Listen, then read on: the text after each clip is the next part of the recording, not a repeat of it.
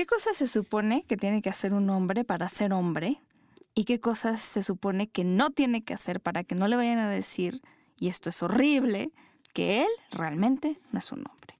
¿Será que ya debemos superar estas cosas, que algunas nos sirven y las que no nos sirven, cómo podemos hacer para deshacernos de ellas? El día de hoy hablaremos, sí señores, de la emancipación y liberación masculina que ya hace falta, pero como hace 300 años. Esto es Sexópolis, quédense, se va a poner muy bueno.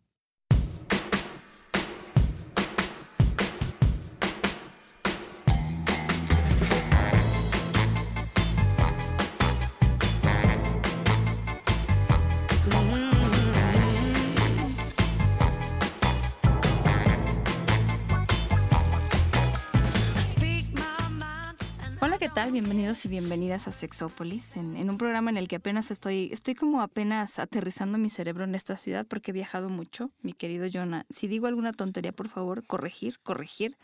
No sé dónde, no sé, no sé dónde está mi cabeza. Bueno, sí sé. mi vida. Sí sé. Yo esperaría que tu cabeza esté como lista, puesta, presta y dispuesta a por lo menos hablar del super tema que tenemos hoy.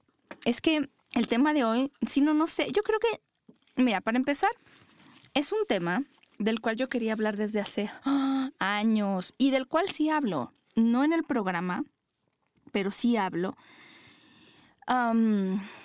sí hablo mucho. A mí me gusta mucho hablar de género y de repente me ha tocado dar talleres al respecto. Ahorita les vamos a explicar exactamente porque vamos a empezar desde lo básico. Y me gusta mucho hablar de eso, me preocupa, es un tema que me preocupa muchísimo. He leído cosas, pero admito que no es el tema del cual más he leído en sexología, porque ahí sé que, hay, sé, que hay personas que se dedican de lleno a hablar del tema de las masculinidades, que también ahorita les explicamos a qué, a qué nos referimos, pero que sí ya desde hace tiempo ha venido preocupando a muchas personas. Ya, yo quería hablar a, a título personal incluso por la cantidad de hombres maravillosos que conozco y que quiero que estén bien en su vida, la verdad hemos hablado, creo que lo más cercano es alguna vez, que ya no me acuerdo si fue este año, el anterior, hace cinco o hace diez, de los miedos de los hombres en la cama, que fue un primer acercamiento que yo tuve porque fue como una mini investigación. Pues estas expectativas locas que de repente le ponen a los hombres. Hablamos ya siempre también, de, hablamos de algunas de ellas en general siempre, pero también hablamos mucho, mucho de las expectativas que se ponen a las mujeres y el día de hoy quisiera hablar en general de esas expectativas tanto relacionadas con ser hombre en esta sociedad y en muchas, porque es muy parecido, y también a la cuestión sexual masculina, que seguramente ahí pues tendrás tu experiencia viviendo o creciendo como hombre, porque yo creo que desde, bueno, más bien no yo creo, estoy segura desde que desde muy pequeños les empiezan a decir cositas como lo que tienes que hacer, lo que no tienes que hacer, decir pensar, lo que te tiene que gustar. Eso debe ser un tanto frustrante, ¿no? ¿O cómo lo viviste tú? Mucho, muy, o sea, es, fíjate, hemos hablado mucho y de lo que yo más he hablado es de la violencia hacia la mujer. Y de lo, de lo que hemos hablado, o generalmente cuando me ha tocado alguna mesa de debate compartiendo el punto de equidad de género, va enfocada siempre hacia la mujer. Sí. Y yo digo, ajá, ¿y los hombres qué? Yo siempre hablo de los hombres, pero tienes razón. Sí, comúnmente la, la, la, atención de la equidad de género y bla, bla, bla, va enfocada hacia el género femenino y se ve muy poco incluso que nosotros los hombres, y, y voy a hablar a título personal, tenemos que ir confirmando nuestra sexualidad a cada paso. Es horrible. Es horrible. A cada paso, porque tantito se te doble el tacón, ya valió madre. Porque de plano la gente empieza a, a, sospechar o a decir que ya no eres lo suficientemente hombre por un simple paso que des en la vida y literal caminando. Por un pinche color por un color. No puedes ponerte rosa. Incluso hace poco en mi escuela, bueno. en donde trabajo, llegó una escuela con un niño y decía que los niños no usaban rosa, tercero de preescolar. Y decía que los niños no, no usan rosa. Cuando le digo, es que tu tenis trae una línea rosa, el niño estaba aferrado a quitarle la línea rosa porque ya no era hombre por ese color. a ese grado llegamos o hemos llegado a hacerle sentir al hombre o, hacerme, o, menospreciar la capacidad masculina por una circunstancia de color, de movimiento, de amaneramiento, de timbre de voz, de uso de collar, de uso de colores, bla, bla, bla. Fíjate que hay una autora que se llama Greta Cristina, de la cual leí un artículo, eh, justo porque ella decía que se ha dedicado a, a, investigar un poco estas como expectativas tan rígidas, tan estrechas, tan cuadradas, impuestas a los hombres. Y lo que nos damos cuenta, y lo comparto porque ella lo dice y yo también, en el sentido de son tan raras, tan eso, tan rígidas, tan estrechas, que la línea que separa lo que te hace un hombre de lo que, como tú dices bien, se te tuerce tantito por ahí. Sí. Y ya no eres. Pero la línea es tan delgada, pero tan delgada, que yo no sé cómo ustedes logran, híjola, todos los días vivir del lado correcto, entre comillas, correcto. Porque son tantas las cosas y las expectativas, pero lo primero que yo quiero decir, y porque por ahí incluso estaba yo escuchando a alguien que me preguntó incluso al respecto, pero bueno, eh, ¿por qué nosotros diferenciamos, y no solo nosotros en Sexópolis o en la sexología o en, muchas, en muchos lugares y, en muchas disciplinas hace, se hace una diferencia entre sexo y género? Diciendo que el sexo es más una cuestión de órganos sexuales, que es con lo que nacemos, y género es más bien lo que aprendemos. ¿Por qué hacer esta diferencia? Simple y sencillamente porque para el estudio de muchos temas esto nos sirve. Y no es otra cosa más que decir, mira, una cosa es que una persona nazca con un pene y entonces la gente diga, ah, es niño, que es muy diferente a cuando alguien, em, por ejemplo, le dicen, puedes usar rosa o no puedes usar rosa, puedes maquillarte o no puedes maquillarte. Todas esas conductas a partir o muy relacionadas o que más bien la sociedad relaciona con tus órganos sexuales vienen de algo que conocemos como género, como todas esas conductas aprendidas socialmente o culturalmente y que se vuelven expectativas tanto para hombres como para mujeres. Y no puedo dar un general ni siquiera porque han cambiado y cambian conforme pasa el tiempo dependiendo del lugar en el que estés. Seguramente ustedes saben que en alguna época los hombres, y por ejemplo en la corte de Luis XV, pues se maquillaban y usaban tacón y eso era masculino en esa época y ahora eso no se ve como masculino. Cambian con el tiempo. O sea, es decir, los hombres siguen naciendo con pene, eso no cambia, pero las expectativas a partir de esos órganos sexuales sí van cambiando. Nosotros a eso le conocemos como género para distinguir entre las cosas, digamos que con las que naces y con las que no naces. O sea, una, una persona con vagina y vulva no nace maquillada eso se lo enseñan, pues, no sé si me explico, es un ejemplo muy burdo, muy sencillo, pero ahí está, las cosas con las que nacemos y que básicamente no podemos cambiar, pertenecerían de alguna manera al sexo y las cosas que sí podemos hacer o no hacer, pero que no nacemos con ellas, eh, son del género, más o menos, ¿no? Sí, sí, sí, completamente de acuerdo. Eso es. Esto que tú dices de si nace con vulva, no nace, no nace con aretitos puestos. Si nace, si nace con pene, tampoco tenemos la...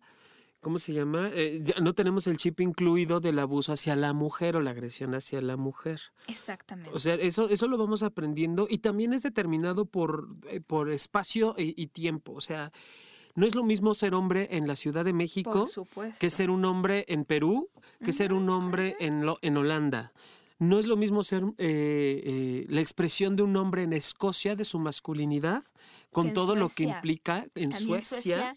Me acuerdo que fui, claro. no tiene poquito, pero me acuerdo que tampoco muchísimo, pero fui y yo veía, es que no tengo otra manera, perdón, de describirlo, pero ustedes han visto anuncios de Lacoste, esta marca del cocodrilito. cocodrilo. Hay muchos anuncios donde los hombres están usando, búsquenlos, pero están vestidos de una manera no sé cómo decirlo, pues mm, sí muy a la moda, pero una moda muy particular. Y yo veía estos anuncios y decía, bueno, aquí en México un hombre que se viste así le van a gritar cosas en la calle, te lo juro.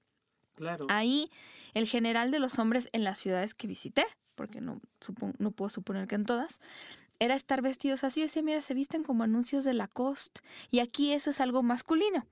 Eso es algo de... Y, y, mucha gente de México que iba conmigo compartía esta misma visión como de esto no es la manera en que se viste un hombre. Y por ejemplo, en Noruega, no están lejos, se visten más como nosotros aquí. O sea, es, cada lugar tiene sus propias ideas de moda, de masculinidad, de feminidad. Y alguna vez ya les dije, alguna vez lo puse en Twitter, pero el hecho de que el color rosa sea considerado femenino y no masculino fue una decisión de principios o mediados más bien del siglo XX y más como mm, una votación que se dio en varias esferas, yo supongo, pero también y sobre todo, o la que salió más bien publicada fue como de las grandes tiendas o almacenes en esa época, incluido para porque otros ya desaparecieron, pero probablemente conocerán a Sears o Sears, pues en esa época era importante y también ellos votaron para decidir si, si el color de, de los hombres, como ya para tener un uniforme, ¿no? Como que a todos nos conviene saber de qué color vamos a vestir a los niños y a las niñas por cuestiones de marketing. Algunos almacenes pensaban que el rosa era más masculino porque de alguna manera venía de un color como el rojo que representa fuerza, que habla de sangre, que habla de lucha y a algunas personas les parecía que el rosa era más bien eh, pues delicado, no, sé cómo explicarlo. Entonces en esa votación quedaron bien parejitos, pero ganó el rosa para las niñas y el, el, azul para los niños. Aún así hay muchos libros de, de, que hablan de que el rosa representa masculinidad y en algunas culturas sigue siendo así.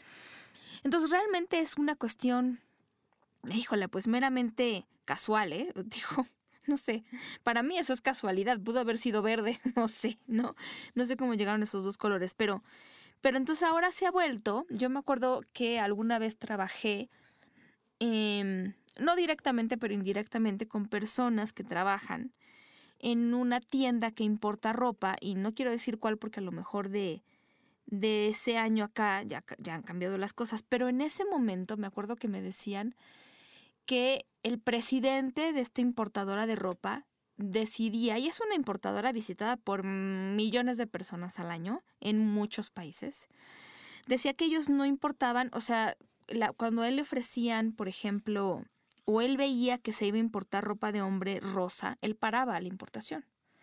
Y era una época en que el rosa empezó a tomar mucha fuerza como de moda en, en la ropa masculina, para quienes les importa más el rollo de la moda pero no permitía que la gente del departamento, digamos, de importación específico de ropa, permitiera ese color. O sea, mandó un comunicado, el rosa para los hombres no se importa porque es un color, pues lo que sea, femenino, de gente gay o lo que sea. Total que el rosa no se podía encontrar en estas tiendas o no se encuentra o no se encontró durante mucho tiempo.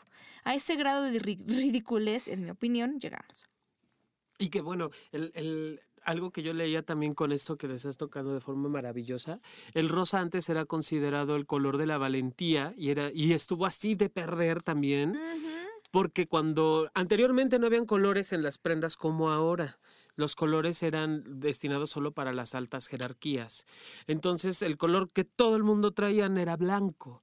Cuando herían a, un, a un hombre que estaba en ah, batalla, la sangre teñía la tela este, blanca y al lavarse, obviamente, porque no tenían mucho para cambiar de ropa, quedaba teñida en rosa. Entonces, el rosa era precisamente representado de la, representante de la masculinidad por esa eh, estrategia. Entonces, no siempre fue considerado el, color, eh, el color de las mujeres ya ahora se le da por el color de la, principalmente fue retomado por el tono de las, de las flores, de las rosas asociados a las mujeres, a la feminidad. Pero pues, anteriormente era al revés. Óyeme, los dos argumentos son muy buenos. Por supuesto. Para quien los hace. Pero mira qué interesante. Ahora, nada más déjame hacer un paréntesis. ¿Cuál es el objetivo que yo creo, quiero de todo corazón transmitirle a los hombres. Ahorita les voy a mencionar uno que otro, no muchos, pero uno que otro estudio que me parecen importantes relacionados con esta cuestión del género. Pero lo que yo he visto a veces es hombres y mujeres que sufren por cuestiones relacionadas con los estereotipos de género, con el deber ser algo que no eres o no deber ser algo que eres. Veo mucho sufrimiento. Si alguien no quiere usar rosa, me parece que está bien si es decisión personal. Hay muchas mujeres que odian el rosa y no lo usan. Lo que me parece que a lo mejor tendríamos que cuestionarnos es qué tan válido es que yo sacrifique muchas de las cosas que quiero hacer en la vida, y no solo me refiero a un color porque va muchísimo más allá, solo por algo que alguien cree que yo debo de ser o por lo que yo creo que otros creen que yo debo de ser.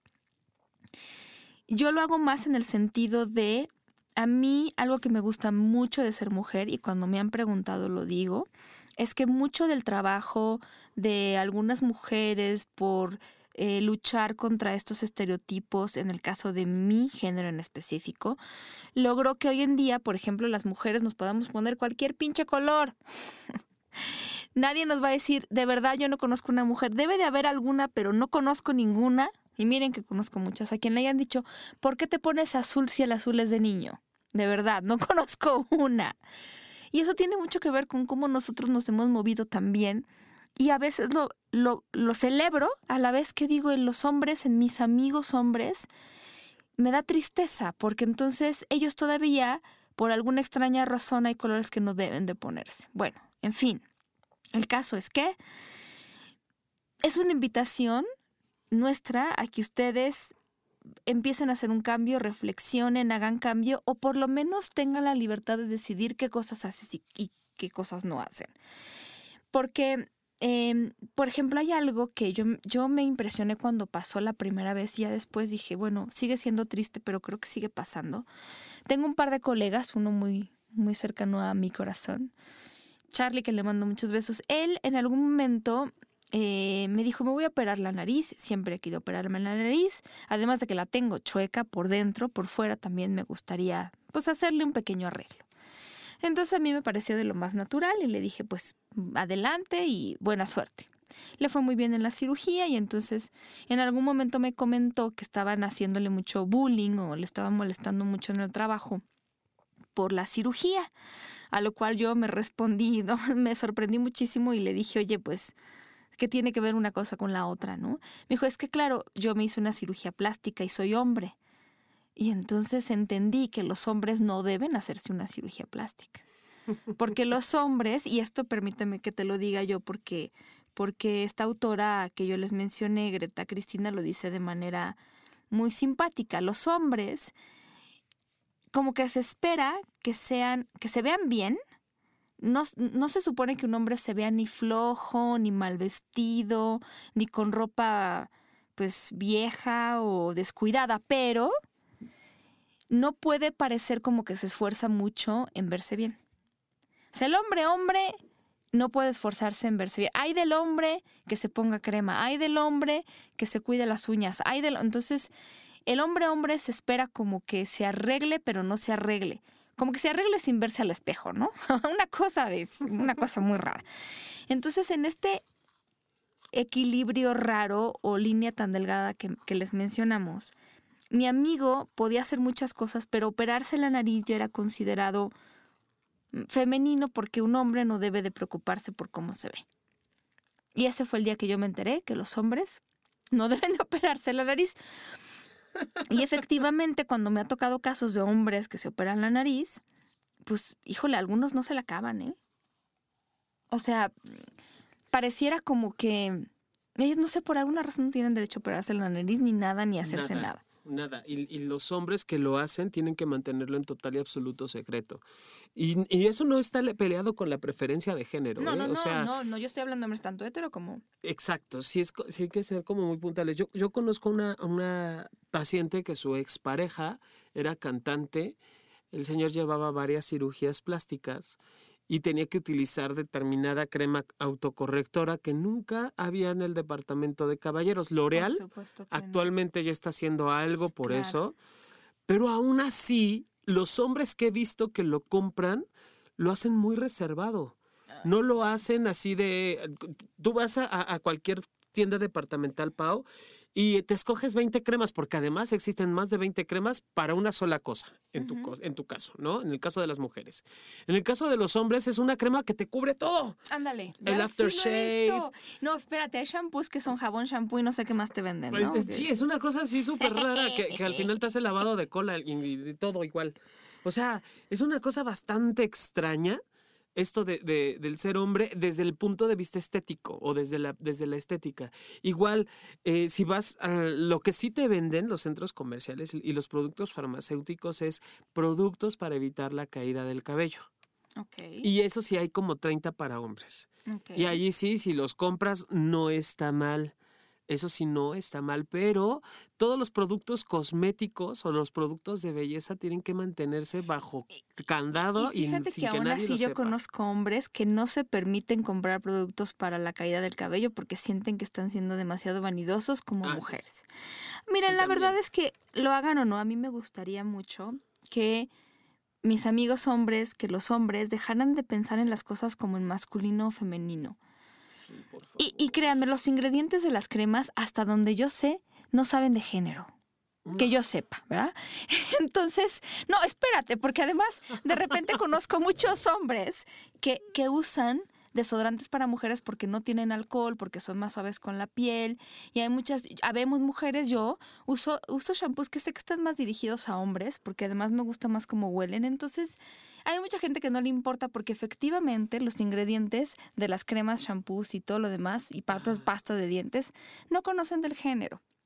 Eh, eh, es, una cosa que ha llegado a, a, lugares ridículos cuando de repente, y esto seguramente ya lo oyeron decir en algún momento, una tienda empezó a vender las mismas rasuradores que vendían para hombres, para mujeres, pero en rosa. Ah. Y solo por vender las rosas costaban tres veces más, porque ya el rosa, ¿no? Era, algo... Era de mujer. No, y, no has ido a las ferreterías, Paulina Millán. es una cosa... No, no, no. Súper cagadísima. Eh, hace poco, en, en diciembre, fui a comprar material para mi trabajo, material eléctrico. Y había el estuche para hombre y el estuche para mujer. Y tenían exactamente lo mismo. ¿Cuál era la diferencia? El color. El del hombre era rojo con negro. Que me gusta más. Se veía padrísimo, la verdad. Y el de mujer era rosa con azul cielo. Y el azul cielo en filamentos. Y tenía, el de hombre tenía un carro en la portada y el de mujer tenía flores en la portada. Ah, y entonces yo le dije a mi jefa, oye jefa, yo quiero que me compres el rosa. Y estaba el encargado, obviamente lo hice como con toda la intención de joder. Y volteó el encargado y me dice, pero ese es para mujeres. Le dije, a ver, ¿quién te dijo que es para mí? Yo quiero el rosa, pero ¿quién te dijo que lo voy a usar yo? Y si yo lo usara, que se me va a caer la mano por agarrar lo que es rosa. Pero la gente se sorprende. al hombre. Sí, claro, porque además venía de, de, de, macho mexicano, ya sabes, este, ¿cómo, ¿cómo va eso que nos da mucha risa? De macho alfa, lomo plateado, espada del augurio. Yo llegué así a, la tienda, todo sudado, con mi playerita marcadita, así de mamá, mamá Dolores, así de, dame el estuche rosa. Pero eso es a ver, ¿qué te importa? Sirven para lo mismo y hacen exactamente lo mismo. Claro. Qué interesante, porque es, es verdad. Yo creo que eh, si te quieres comprar el rosa, cómpratelo. Si te quieres comprar el rojo, cómpratelo. Lo que repito es muy terrible es que nosotros estemos todo el tiempo toda la vida esperando a que la gente nos diga qué es lo que podemos o no podemos hacer y eso se vuelve muy triste. Quieren dejarse el pelo largo, déjenselo, quieren cortárselo, córtenselo, pero dejemos de estar viviendo para los demás en función de las cosas que son masculinas y femeninas. No va a pasar nada, no pasa nada. Las cosas rara vez tienen un género. El marketing es muy bueno para el género, pero las cosas generalmente no tienen un género. Eso sería algo que a mí me gustaría que dejara de pasar, a mí. Otra cosa que me gustaría que dejara de pasar, y es esto que ya muchos hombres saben, y que veo que va cambiando, ¿eh? Pero me sorprende cuando veo que gente joven, es decir, como ya de más nuevas generaciones, pues le siguen pasando cosas feas con esto de que los hombres no lloran, los hombres no expresan, los hombres no dicen. Me acuerdo perfecto, así perfecto, de un amigo mío, joven, que alguna vez estábamos platicando de cosas de la vida. Y él me decía que que le gustaba platicar conmigo, que se sentía muy bien y que y que tenía pues algunas amistades cercanas con quien podía hablar, por ejemplo, de sus miedos, de sus expectativas y de muchas otras cosas, que decía fuera como de cierto ambiente no puedo platicar. Yo no puedo platicar, por ejemplo, de que pues no sé, a veces me siento frustrado en el trabajo o me da miedo perder mi chamba, chamba, trabajo. Y, son cosas que no puedo platicar. Entonces yo le decía, a ver, platícame. No, más bien platícame de eso que no te dejan platicar. Y me decía, es que fíjate que yo cuando, o sea, yo aquí, por ejemplo, te puedo decir, oye, me da tristeza, me da miedo, me siento inseguro y tú me, a lo mejor me escuchas o me das un consejo o, o nada más estás ahí como para, pues para un hombro, ¿no? Donde apoyarme. Pero si yo voy con mis amigos y les digo todo esto, siempre me devuelven una palmada en la espalda y me dicen, échale ganas, tú puedes, ¿no? Como de no, no llores, no te quejes, no muestres debilidad, no lo hagas. Como si esa palmada fuera como, yo la sentí un poco, cállate, ¿no? O sea, no me cuentes, pues, no, no te quejes, no seas débil. Ve, o sea, ya, tú puedes, eres hombre.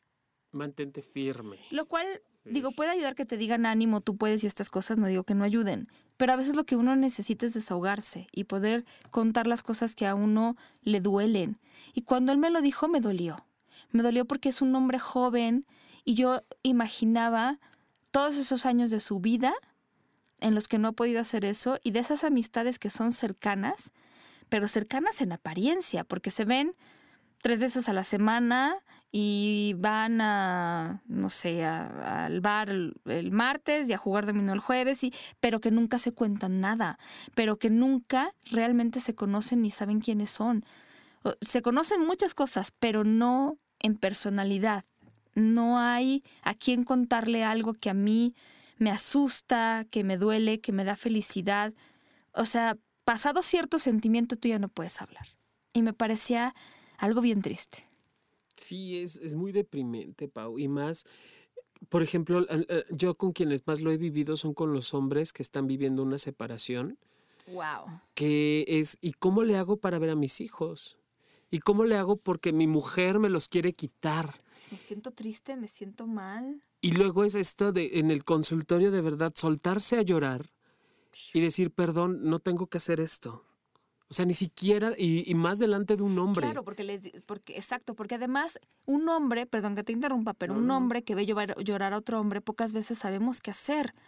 Porque como nos han dicho, tú no llores, que eres hombre, entonces, híjola, ¿qué hago con este hombre, amigo mío que está llorando? No sé ni cómo contestarle, entonces le doy una palmadita en la espalda.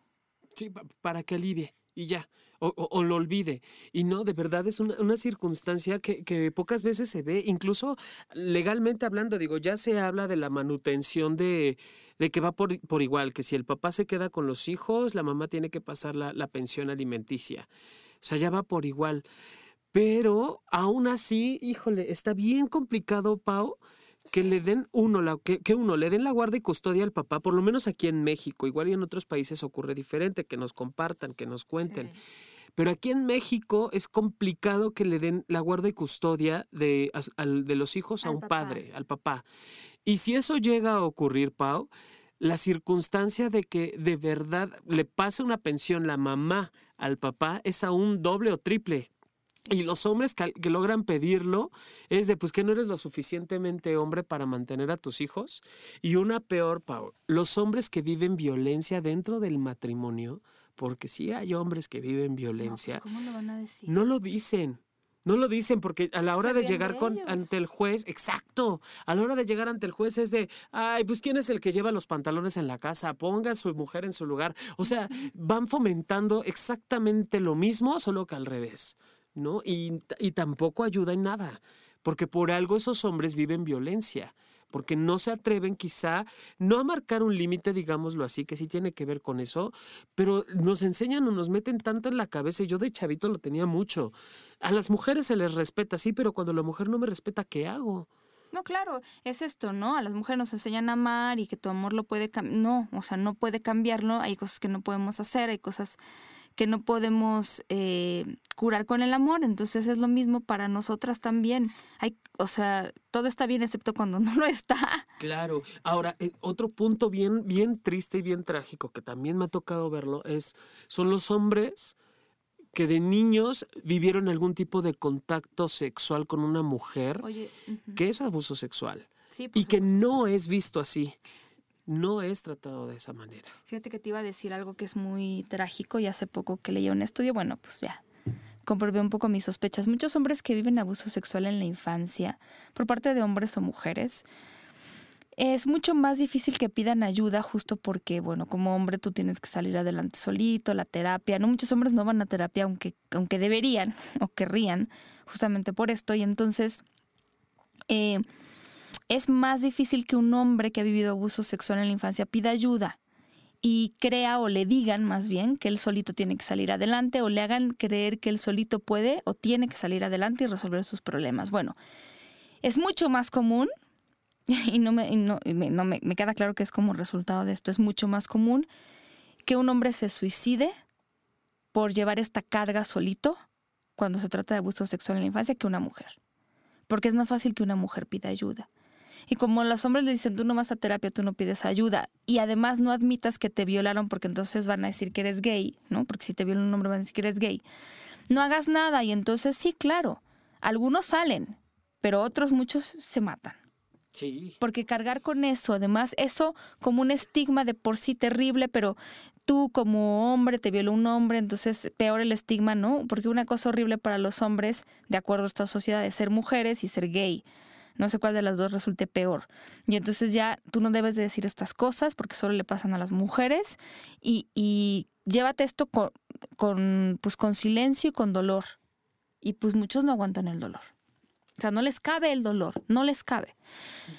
Es horrible. Entonces me gustaría también que dejaran, bueno, que entendiéramos para los hombres que están cerca en mi vida y para los que están cerca de la, ustedes, de, la de ustedes, es entender que el dolor también es masculino, que se vale pedir ayuda, que no siempre tenemos que ser fuertes eh, y que el llorar nos ayuda a sanar muchas penas y que el pedir ayuda la verdad se necesitan, si lo quieren que lo ponga en términos sociales, pues muchos huevos para pedir ayuda, porque se necesita de la valentía de entender dónde estoy y que necesito y pedir esta ayuda. En todo caso, para mí me parece más valiente y más valioso que alguien haga eso. Pero esa es otra cosa que me gustaría ver, porque además, alguna vez seguramente ya les he platicado de una investigación que hizo el doctor Juan Luis Álvarez Gallú relacionada con la masculinidad y la feminidad. Es muy larga, pero bueno, por ahí está publicada si les interesa. Y hablaba, por ejemplo, de las cosas, le preguntaba a los hombres y a las mujeres, qué es ser hombre, qué es ser mujer, por qué cosas sufre un hombre, por qué cosas sufro yo como hombre, por qué cosas sufre una mujer o yo como mujer. Y entonces, algunas de las conclusiones que a mí me llamaron más la atención era como esta definición de la masculinidad de los hombres, desde el yo soy hombre porque no soy mujer porque no tengo útero, porque no puedo tener un bebé, porque no me puedo embarazar. Es decir, la definición de la masculinidad como lo opuesto a la feminidad y que eso llevó al doctor Álvarez Gallo a concluir pues que la masculinidad es frágil, ¿no? Y, y no solo, pues sí, por muchas cosas, ¿no? Por esta línea delgada que marca la diferencia entre lo que es y no es y porque para definirnos tenemos que decir lo que no somos, lo opuesto a lo otro. Y una definición muy mala es decir las cosas que no es algo, no es, no es una manera de definir. Y la otra que me duele más es saber que lo, tanto hombres como mujeres hablan de que los hombres expresan el dolor a través del enojo y a través del alcohol. Porque llorar no pueden, o sea, está, pero no dentro de las primeras. Entonces el enojo, que no lleva nada bueno, que lleva a violencia, y, el alcohol, que lleva cosas peores, ¿no? Y al alcoholismo, y a meternos en problemas, y a hacer cosas que nos ponen en peligro. E, e, es muy triste y terrible que en lugar de llorar, tengamos que golpear, tengamos que enojarnos, tengamos que beber, tengamos que, que poner a nosotros y a los demás en una situación problemática, solo porque no nos permitimos expresar este dolor. Entonces, esa es una. Otra cosa que me gustaría que pasara es que los hombres entendieran, y ahí sobre todo los hetero, porque les toca lidiar con las mujeres y por todo esto que les enseñan, que el placer, a ver, el placer va más allá del pene. Yo creo que les dije hace poco, se los vuelvo a repetir si no han escuchado el programa, un analista de Google, y si quieren el, artículo yo se los mando con mucho gusto, decía, por cada búsqueda en Internet que hace una mujer sobre el pene de su pareja, hay 170 hombres que hacen una búsqueda sobre su propio pene. ¿A quién le obsesiona más la cuestión del pene? A los hombres. Eso lo sabemos ahorita y siempre lo hemos sabido. Google da los números, en sexología lo hemos sabido toda la vida. Este rollo que nosotros llamamos falocéntrico y que se refiere a que todo tiene que relacionarse y girar alrededor del pene es una cosa que ni siquiera hacemos a veces conscientemente. De repente muchos hombres es como sentir que todo está relacionado al coito, que es como decía, no, me acuerdo quién nos decía, ¿no? De meter, sacar, sacudir y guardar, pero que va muchísimo más allá. Y entonces cuando no se trata del pene, muchos hombres no saben qué hacer. Y cuando no hay una erección, miren, yo les voy a hablar a título personal y eso me incluye a mí y a todas las mujeres que conozco y con las que me ha tocado hablar. Cuando no hay una erección, hay muchas cosas para hacer en una relación sexual. Lo que se vuelve difícil es un hombre que cuando no tiene erección no sabe qué hacer, se trauma, ya no sabemos qué decirle, ya no sabe qué hacer, se vuelve una cosa muy incómoda justo por la idea de que si no hay erección no hay nada más que hacer. Entonces, olvídense de la mano, olvídense de la boca, de la lengua, de los juguetes, lo que sea, ya no hay nada más.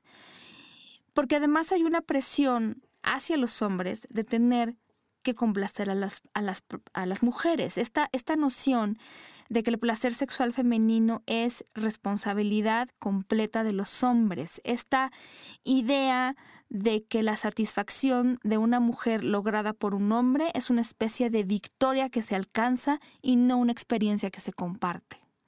Y cuando es una meta a la que tenemos que llegar y cantar victoria y no una experiencia que nos permite compartir y, poner atención a la persona que tenemos ahí, porque a veces la persona no quiere un orgasmo, quiere otra cosa y quiere compartir y quiere estar, ahí es donde perdemos las dos partes, porque eso no los hace buenos amantes. No los hace buenos amantes. Lo que los hace buenos amantes es estar en ese momento. Y además, en esta, en esta victoria que alcanzan los hombres es esto, qué orgasmo puede tener una mujer y qué tanta erección puedo tener y cuánto tiempo me va a durar. Eso no es la satisfacción sexual. Y también algo que dice este analista, la verdad es que las mujeres no andan buscando penes pequeños, pene no sé qué, están buscando otras cosas sobre la pareja, caricia, seducción, acompañamiento, otras cosas. Y cuando nosotros nos creemos, ¿no? porque además es, soberbio esta idea de pensar que, que gracias a mí una persona va a tener o no va a tener satisfacción y que es enteramente mi responsabilidad. Hace algún tiempo, pero no mucho, una persona cercana a mí, un hombre, me preguntó qué necesitaba yo para que un hombre pudiera satisfacerme en la cama. Y fue una pregunta que me dejó pensando mucho. O sea, me dejó pensando porque y genuinamente no sabía yo qué responder porque eh, me estaba preguntando, o sea, me estaba hablando en un idioma que yo no entendía. Era como, no porque no sé qué cosas me complazcan en la cama, sino porque yo no sabía. Esa pregunta me sacó de bala. Me desprogramo, o sea, como que vas al Starbucks y le dices, me das un café mediano, desprogramos a la muchacha que está ahí. porque no le dices grande, late, venti, no sé qué tanta madre. Me desprogramo. Entonces lo pensé unos minutos y le dije, mira, nada. Un hombre no tiene que hacer ni tiene que tener nada para complacerme en la cama, porque me complazco yo sola. A ver, en el sentido de que si yo necesito algo, lo pido. Si quiero algo, lo digo. Si no quiero algo, lo digo. Entonces, no tiene que tomar un examen, ni un curso de preparación, ni un taller de seis horas para complacerme en la cama. Solo tiene que estar conmigo y escuchar lo que yo le tengo que decir. Porque yo le voy a decir, y si no me siento contenta será mi responsabilidad, y si me siento contenta será mi responsabilidad también, y la pasaremos bien o la pasaremos mal, pero no es como que él tenga que saber tal, tal, tal, tal, tal cosa para, para que yo me sienta contenta con él en la cama. O sea, solo tiene que tener ganas de estar conmigo y yo con él. ¿Cómo te explico? Me suenan dos cosas tan, tan absurdas. Uno, la mujer máquina tocas determinados botones y en automático obtienes una respuesta. Y el hombre súper inteligente que lee la mente de la otra persona. Es que así les, así les hacen creer un poco, siento, ¿no? Como que es que te voy a enseñar unas técnicas, porque además el Internet está plagado de eso. Te voy a enseñar unas técnicas de seducción, unas técnicas para volver loco o loca a la mujer o al hombre en la cama. Y entonces, si llegas con tus técnicas, que no digo que estorben, perdón, no estorban, no estorban, pero es no, no es solamente eso, es el momento, es cómo te vibras. Acuérdense de lo que decía Esther Perel, es el sexo es un lugar al que vas dentro de otra persona, con otra persona, contigo misma. Donde tú pones una parte, la otra persona pone otra parte. Es un lugar al que van, en el que se permiten hacer cosas, en el que puedo permitirme, no sé, ser libre, en el que me permito jugar, en el que me permito apasionarme es algo más que la cuestión solamente o meramente mecánica, como tú bien dices, es otra cosa. Es un espacio diferente. Totalmente, no, no, no tendría por qué ser algo predeterminado. Es, es muy...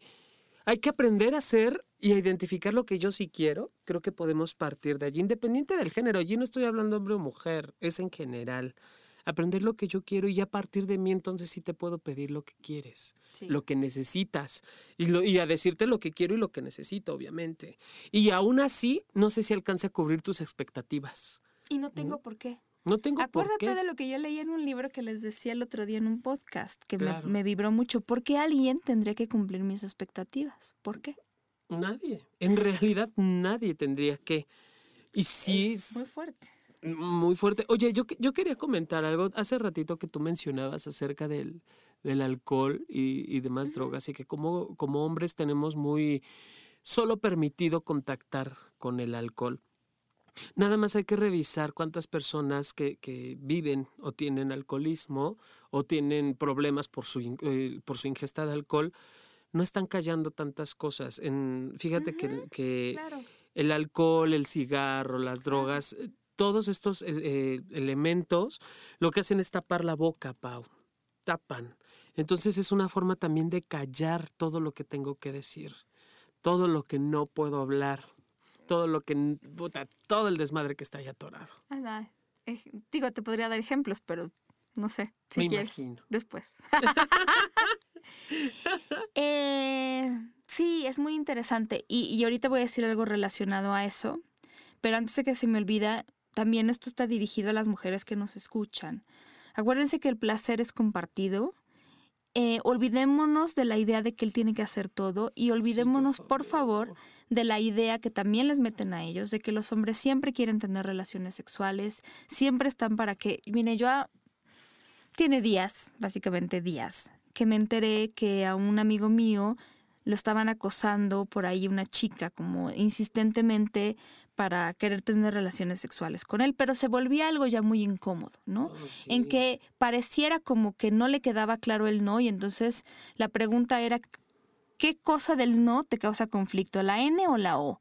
Te explico la N o te explico la O, pero no es no. Y entonces yo le decía, mira, no tengo contacto con esta chica, pero me gustaría mucho preguntarle cómo se sentiría si esto fuera al revés. Si fuese un hombre el insistente y ella ya le hubiera dicho 30 veces que no.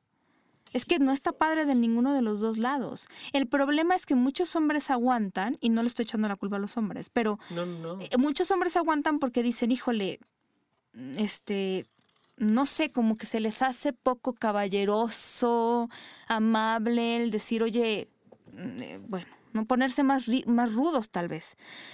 Porque además muchos hombres, eh, tú y yo alguna vez lo hablamos, de hay gente que, que hay mujeres que han insistido tanto a los hombres y que incluso es como de, si tú no quieres conmigo debe de ser- debes de ser homosexual o te voy a acusar de que eres homosexual porque entonces no quieres conmigo porque los hombres siempre tienen que querer y hay hombres que se obligan a hacer ciertas cosas porque entonces si no van a, quiere decir que son homosexuales. Si una mujer me está ofreciendo sexo gratis y yo no lo acepto es porque estoy estúpido o soy gay.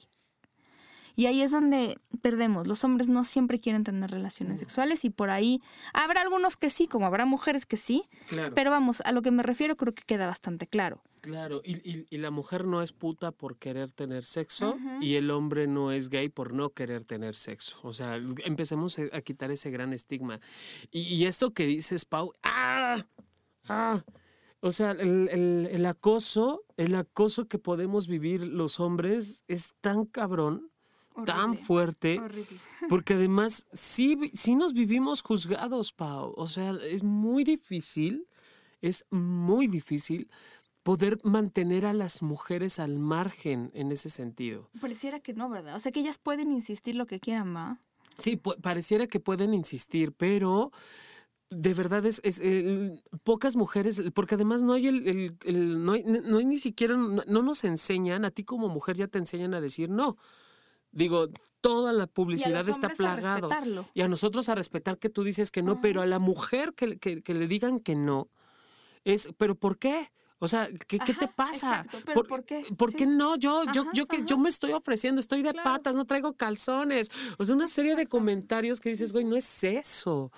O sea, de verdad no es eso, pero no quiero, no tenemos una cultura que eduque a las mujeres a respetar el no de los hombres. Qué horrible.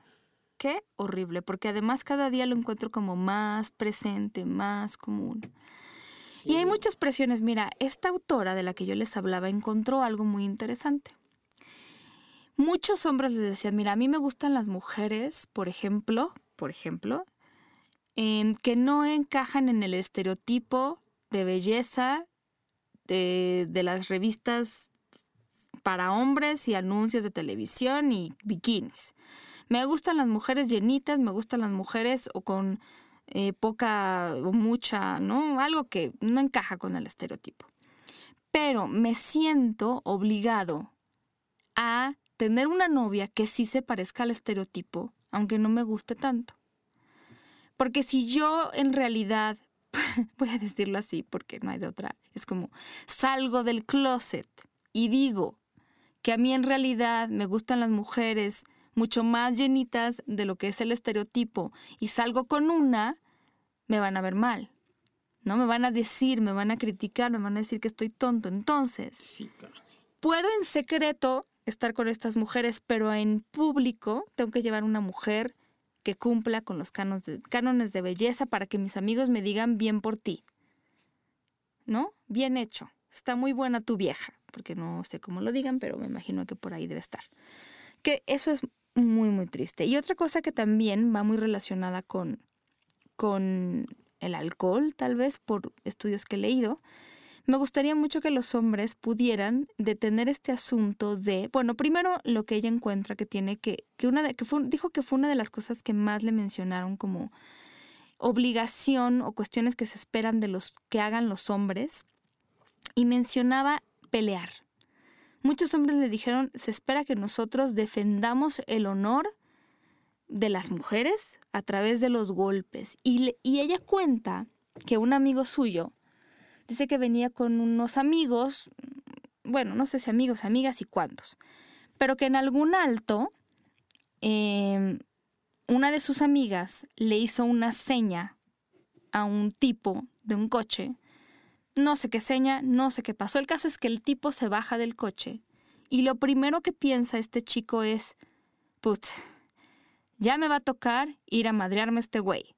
O ya me va a tocar ir a golpear a este tipo. Y es como, claro, porque entonces, eh, pero lo que habló fue algo dentro de él que está muy metido por la educación. Es como ya esta mujer se metió en problemas, este tipo es un violento, y como soy el hombre del, del carro, yo me tengo, que bajar y tengo que golpear para defender su honor y para que no le diga nada, porque si yo no hago nada, bueno, qué terrible entonces, porque, porque dice, muchos de los hombres que yo conozco y que entrevisté, pues se consideran personas pacíficas, tranquilas, em, creen en las palabras más que en los golpes, pero, pero tienen todavía esta situación de que tienes que pelear por el honor de lo que sea, tu país, tu familia, tu hombría, lo que sea, porque además alguien te dice que no eres hombre y entonces también te toca defender a golpes. ¿Por qué? No sé. Y en esta situación de defender la hombría, y como decía Jonathan al principio, que cualquier cosa que no hagas o hagas te puede quitar la hombría, te puede quitar puntos de hombría. no, yo no podría ser hombre, me queda claro. Em, hay una serie de televisión que, cuyo mérito es discutible, pero los personajes son genuinamente... Ah, no sé, seguramente la han escuchado, ya tiene algunos años. Es una serie de un grupo, una familia de hombres que se hicieron millonarios por hacer unos silbatos para llamar patos y cacería. Dogs, Dynasty o Dog Dynasty. Son una bola de hombres y mujeres, pero sobre todo centrado en los hombres, que son los que trabajan, porque están ahí muy marcados los estereotipos de género. Y estos hombres eh, muy estereotipados, pues este es un reality show y los entrevistan y son sus aventuras y son simpáticos porque, bueno, por muchas cosas que no, a veces ni siquiera son simpáticas. El caso es que em, uno de ellos, y se ha vuelto un meme, muchas de las frases que han dicho o dijeron en su momento, eh, él se considera orgullosamente redneck. Ustedes seguramente ya, y sobre todo a partir de las últimas elecciones, probablemente escucharon la palabra redneck mucho. Redneck en Estados Unidos se refiere, y en general, aunque habrá a lo mejor otras definiciones, a hombres, sobre todo hombres, pero mujeres también, mm, blancos en cuanto a raza o etnia, eh, de poca educación, poco nivel socioeconómico, o al menos empezando así. Y redneck entiendo que tiene que ver con que eran hombres y mujeres, trabajadores, y entonces estaban al sol y como su piel blanca, la piel blanca cuando se quema se enrojece. Entonces, pues, rednecks de red, rojo y neck de, de, cuello. Entonces los cuellos se les ponen rojos porque están al sol trabajando. Pero porque son, repito, este estereotipo de hombre blanco en, que apenas sabe escribir y leer, que tiene poca educación, que este, tiene ciertas conductas, ¿no? Como muy específicas. Y entonces, pues son ellos, son los rednecks. No sé qué otra palabra de equivalencia habrá en su país, pero sí es un insulto, pero muchos hombres se sienten orgullosos de serlo, ¿no? Como yo soy de estos hombres, hombres hombres, que defienden el honor, que se pelean, que le gustan las armas, que no le gusta que las mujeres trabajen, este tipo de cosas. Y ellos eran de los que eran orgullosamente rednecks. Y uno de ellos decía, nunca retes a un redneck a hacer algo porque lo hace. Por eso decía es que uno encuentra que muchos rednecks han muerto en formas muy misteriosas. Y yo me moría de la risa, porque claro, hombre que se muere saltando al vacío agarrado de una corbata, seguramente fue el resultado de que alguien, a que no saltas al vacío agarrado de una corbata. Y lo hace y se muere. en esas 500 formas extrañas de morir, seguramente varias fueron un reto. Entonces él decía, pero a mí me parece una descripción muy atinada, pero claro, no consciente de lo que es la masculinidad estereotipada, de que si alguien te dice, a que no haces eso, ¿no? Este, a que no vas por una carretera a 150 kilómetros por hora con las luces apagadas de noche, a que sí, pues vas y te estrellas, pues claro, a fuerza. es como en este constante tratar de probar la masculinidad, aunque sean retos verdaderamente estúpidos y que te lleven a una muerte segura, así estamos. Y un estudio encontró, ya más allá de este reality show, que efectivamente muchos más hombres que mujeres se ponen en situaciones de riesgo y peligro con tal de demostrar que son los hombres que ellos dicen que son. Entonces, muchos accidentes de coche, a pesar de que tantas discusiones de que quién maneja más, los hombres, a mí me parece estúpida esa discusión, pero por ejemplo, algunos accidentes de coche sí han sido el resultado de probar la masculinidad, ¿no? Y de no tengo que seguir las reglas. No digo que todos los hombres, afortunadamente, ya hay muchos que no. Pero de repente cuando te cuando se juntan las ganas, dirían por ahí, las ganas de comer con el hambre, pues se, se vuelve complicado. Y muchos hombres se ponen en situaciones de peligro solo por demostrar sombría. Me gustaría en esta lista Santa Claus, que más hombres dijeran, yo no tengo que probarle mi hombre a nadie, porque mi hombría está más que comprobada. ¿Por quién? Por mí. ¿Y por qué? Porque se me da la gana. Y yo pongo cuáles son mis límites de hombría. Y ahí es donde algún día hablaremos a mayor profundidad de las famosas masculinidades, porque en esos estudios de género no se han centrado solo en mujeres, también hay un muchísimos hombres y mujeres que se han dedicado a estudiar y escribir sobre las masculinidades para empezar diciendo que no hay una sola forma de ser hombres, hay muchas formas de ser hombres que cambian con el tiempo y que cada quien elige si quiere o no quiere ser. Y en esas masculinidades cabemos todos, todos los hombres cabemos en esas masculinidades porque hay una para cada uno si uno quiere.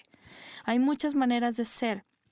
Y si yo soy un hombre que quiere usar el rosa, soy un hombre que quiere hacer, y si quiero no usarlo, también eso me hace un hombre. Un color no me hace ser lo que soy. Es más, ni siquiera lo que tengo entre las piernas. Eso es lo que menos me hace ser hombre. Por supuesto. He escuchado de, de mujeres con pene y hombres con vulva. Y de verdad no hay una, no hay una diferencia entre esas circunstancias y entre el comportamiento con alguien que tenga o no tenga pene. ¿A qué voy con todo esto? Finalmente el género también es una construcción social, lo decíamos muy al principio, y también depende de mí que tanto me viva en un, en un mundo dicotómico en un mundo donde solo existen dos paralelos o dos, dos perspectivas. la verdad eh, eh, es pobre ese, ese mundo, ¿eh? Claro, e, extremadamente pobre. Y si somos más, más tajantes y más honestos, el mundo entero nos movemos entre uno y otro constantemente no hay una sola forma, que, que, eso hace referencia a la masculinidad, no hay una sola forma de ser hombre, no hay una sola forma de expresar mi género, no hay una sola manera de, de expresarme como ser humano. Existen tantas como seres poblamos este mundo. Y hay, que dar apertura. En, el mundo tenemos, eh, tenemos apertura y tenemos cabida todos. Lo único que hay que hacer es abrir precisamente, quitarnos estas gafas de las que tanto habla la doctora Mayra Pérez, quitarnos estas gafas heterosis normativas, ya salí con mi, con mi palabra rara, pero sí quitarme las gafas de, que todo tiene que ser de determinada forma y estar de determinada manera y comportarte bajo determinados eh, parámetros hay que romperlo y hay que darnos cuenta que el mundo no es de mi calle, de mi casa mi trabajo, el mundo es muchísimo más amplio y, diversidad de gente en todo el mundo hay. Afortunadamente, yo quiero cerrar y compartirles un ensayo que nos comparte y agradezco mucho a César Galicia. Es, César. Yo quiero, les mandamos muchos besos a César, quiero, quiero decirles que yo quisiera que más hombres escribieran sobre su experiencia de ser hombres y hace poco se lo dije a otro amigo, de nombre César, nos hace mucha falta, porque así las mujeres vamos entendiendo poco a poco qué es estar en su piel, qué cosas tenemos que hacer para, para hacerles la vida más fácil y cómo les podemos ayudar. Es un, es un ensayo muy corto y se llama El hombre que no soy. Tenía apenas nueve años y estaba aterrado. La plataforma en la que me encontraba estaba apenas a tres metros de distancia sobre la alberca, pero cuando mides un metro treinta centímetros, la percepción de tan corta altura se vuelve abrumadora. Saltar a ese pozo de agua sería como saltar al vacío mismo. Los ojos de mi familia me apuntaban. Mi hermana y mi madre me miraban desde la orilla. Mi padre, a quien le había pedido que me acompañara para ayudarme a sentir confianza, estaba detrás de mí con su mano en mi hombro. Después de varios minutos de contemplar el agua e imaginar la caída, temblando y con lágrimas de pánico en los ojos, decidí que no quería saltar. Pero salté, o corrijo, me aventaron. Mi padre, con sus manos toscas y robustas, me empujó a la alberca, al tiempo de encargarse de que lo último que escuchara, antes de entrar abruptamente al agua, fuera un órale cabrón, sin llorar, no seas maricón. Hoy, a varios años de distancia, puedo reconocer en ese simple acto, que después sería justificado por mi madre como amor paterno, la prueba de una profunda violencia estructural que está presente en la construcción identitaria del hombre mexicano. Crecer en este país bajo la etiqueta hombre es, en su esencia, un constante probarse a sí mismo, comprobar en cada acto que no se es niño, ni homosexual, ni mujer, sino hombre. Con cada acción hacemos performatividad de aquello que hemos construido socialmente como lo masculino y es necesario sostenerla a lo largo de la vida para demostrarle a la propia persona y al mundo que, en efecto, se es hombre macho, duro, hombre como solo los verdaderos hombres saben ser. Al no saltar de la plataforma, al no asumirme como un hombre valiente, valor masculino, sino como temeroso, antítesis de lo masculino, y demostrar mi temor a través de las lágrimas, característica atribuida a lo femenino, no estaba cumpliendo con el performance esperado por mi género. Y por tanto, el castigo que me correspondía, según el patriarcado a manos de mi padre, era forzarme a saltar, ejercer su poder sobre mí, aventándome al vacío en contra de mi voluntad como la única opción correctiva. Cabe mencionar que mi padre no había leído a Butler en ese entonces, no la ha leído incluso ahora, pero su percepción sobre la performidad y masculinidad está, más bien, introyectada, normalizada, un espejo en su alma que el machismo le colocó, donde permanente contemple el reflejo de aquella persona que nunca debe ser. Esa, por supuesto, no fue ni la primera ni la última de las muchas experiencias con las que el patriarcado modelaría el hombre que hoy soy. La edad las irá marcando con su inminente paso como una serie de postales, mi mano quebrada por una pelea, una mujer acosada con piropos no solicitados en la calle, el vómito de todas las veces que me emborraché para impresionar con mis compañeros, lágrimas ahogadas, la puerta de mi casa perforada por un golpe mío el día que mi padre se fue con otra familia, abrazos que nunca me atreví a dar, la humillación de los ritos de iniciación que tuve cuando cambié de escuela en la secundaria, las novias a las que se lee, más golpes, más celos, más puertas rotas. El hombre que hoy soy, como tantos en el mundo, es un hombre que creció bajo un imperativo de violencia, violencia a su propio cuerpo y a sus emociones, violencia escalonada a sus pares, a las mujeres, a los homosexuales, a los diferentes, violencia normalizada que se ha sostenido en un pilar de lo absurdo, la construcción heteronormativa de la diferenciación sexual. No me atrevería a decir jamás, por supuesto, que esta forma de crecer es más difícil que la que supone hacerlo como una mujer en un mundo machista, donde al final y a pesar de todo, el privilegiado termino siendo yo. Es decir, en comparativa a otros géneros e identidades, la del hombre heterosexual cisgénero supone una violencia siempre atenuada por el privilegio y el goce de sostener una posición de poder. Sin embargo, esta violencia simbólica, la que me envuelve y la que ejerzo, que en muchas ocasiones no es nada simbólica, aunque maquillada, existe y hacerla visible a mis propios ojos es uno de los primeros pasos que debo emprender para transformar la forma en que vivo la masculinidad. Suscribir al feminismo como hombre implica en un primer paso precisamente eso, el reconocer que mi condición de nacimiento me coloca en una posición social favorable y que me compromete a adquirir dos responsables, responsabilidades indisolubles. La primera, un riguroso estudio sobre la forma en que la construcción del género se relaciona con la jerarquización del poder, y la segunda, un permanente proceso de autorreflexión donde cuestione mi posición frente a esta jerarquización y la postura más digna, libre y justa que pueda adoptar frente a ella. Pinto una imagen. De nuevo soy el niño sobre la plataforma, pero esta vez las manos que sostienen mis hombros son otras.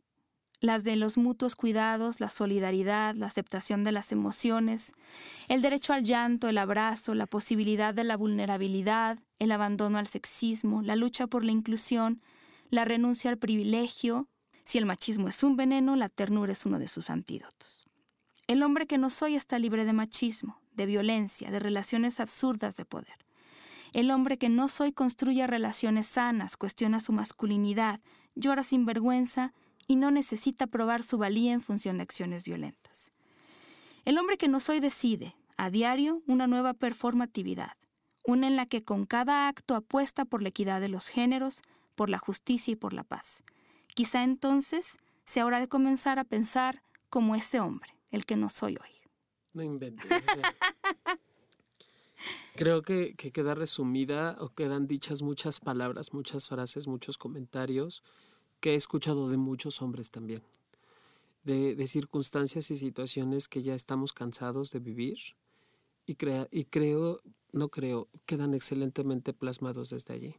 Sí, le agradezco mucho a César y a mí me hace entender muchas cosas. O sea, de verdad que, pues sí, no solo es todo lo horrible que vivimos hasta ahorita por ser hombres o mujeres, sino todo el camino que nos queda por transformarnos en los hombres y las mujeres que queremos ser. Claro. Entonces, em, pues ojalá les haya quedado algo. Eh, creo que siempre se los hemos dicho, no vivan para los demás y menos en cuestiones de sexualidad, vivan para ustedes, quieranse ustedes, no tienen nada que demostrarle a nadie más que ustedes. Y lo que tienen que demostrarse es que pueden ser felices. Sí, por favor. Nosotros nos escuchamos la próxima semana, les dejamos un gran beso y pues la tarea de siempre, de portarse mal y cuidarse bien y hasta la próxima.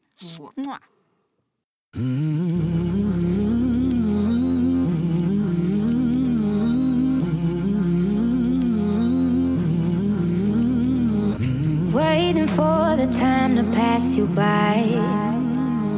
Hope the winds of change will change your mind. I could give a thousand reasons why, and I know you, and you've got to make it on your own. But we don't have to grow up; we can stay forever young. Living on my sofa, drinking rum and cola underneath the rising sun. I could give a thousand reasons why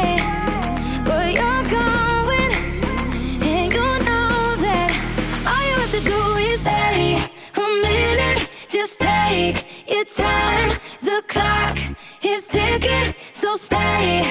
All you have to do is